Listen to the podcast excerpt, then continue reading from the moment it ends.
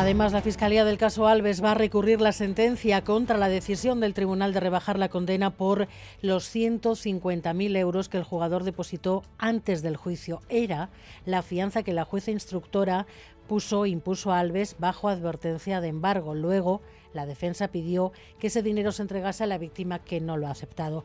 Miguel Lorente experto en violencia de género. Buenas tardes. Hola, buenas tardes. ¿Puede entenderse este, este depósito como una reparación a la, a la víctima?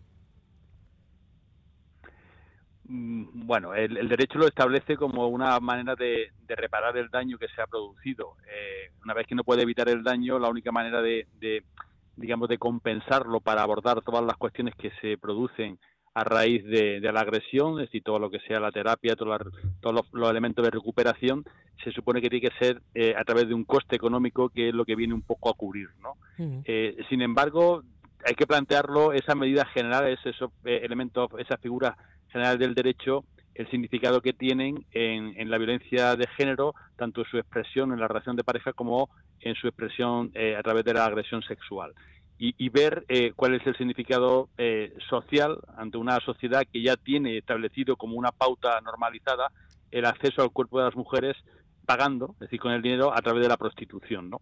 Entonces, todos estos elementos que en otros espacios pueden tener un sentido, en el caso de la violencia de género lo que hacen es reforzar la construcción machista y por lo tanto tenemos que ser muy críticos con ellos.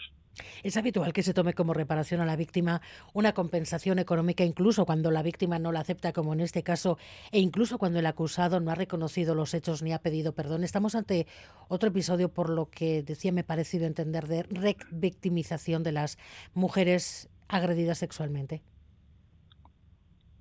Sí, porque, porque son eh, figuras generales, es decir, que se aplican a cualquier delito, no, específicamente, pero que en el caso de la violencia de género y en el caso de la violencia sexual, pues lo que hacen es eh, precisamente reproducir y compensar los elementos que la sociedad tiene establecidos como parte de la normalidad.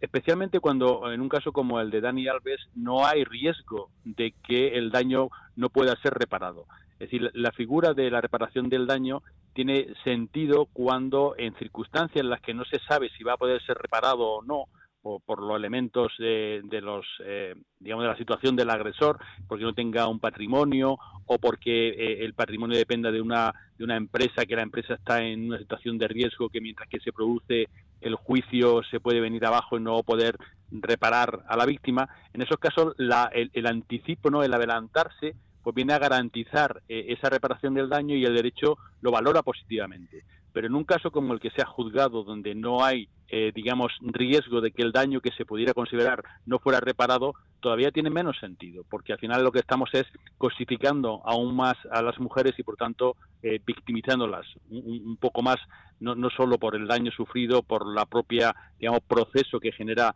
pues una crítica a lo que es la conducta, la actitud de, la víctima, sino que además por los propios instrumentos jurídicos que son percibidos como elementos que no consideran la situación personal de esa víctima. El derecho procesal, el Código Penal tiene que tener también más visión feminista. Eh, ¿Adolece de falta de, esa visión feminista? Sí, sí, porque de hecho, eh, si, analizamos la, situación en, el derecho español, eh, uno de los grandes avances que además ha sido referente a nivel mundial fue considerar la violencia de género como una violencia diferente al resto de las violencias eh, interpersonales y legislar atendiendo a sus circunstancias. Y la ley 1 barra 2004 y la ley ahora de garantías, la ley integral de garantías de la libertad sexual, la ley conocida como de solo sí es sí, al final lo que hacen es entender que, esa violencia y esas circunstancias en las que se ejerce la violencia son diferentes a otras circunstancias que acompañan a otras violencias y legisla específicamente.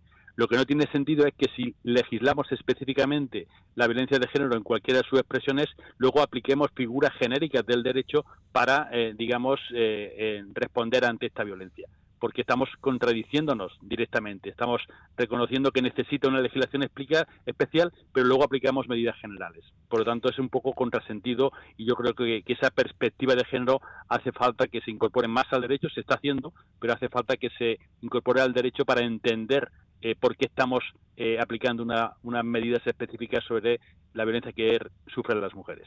Miguel Lorente, gracias por sus explicaciones, gracias por estar en Gambara. Muy buenas tardes. Buenas tardes.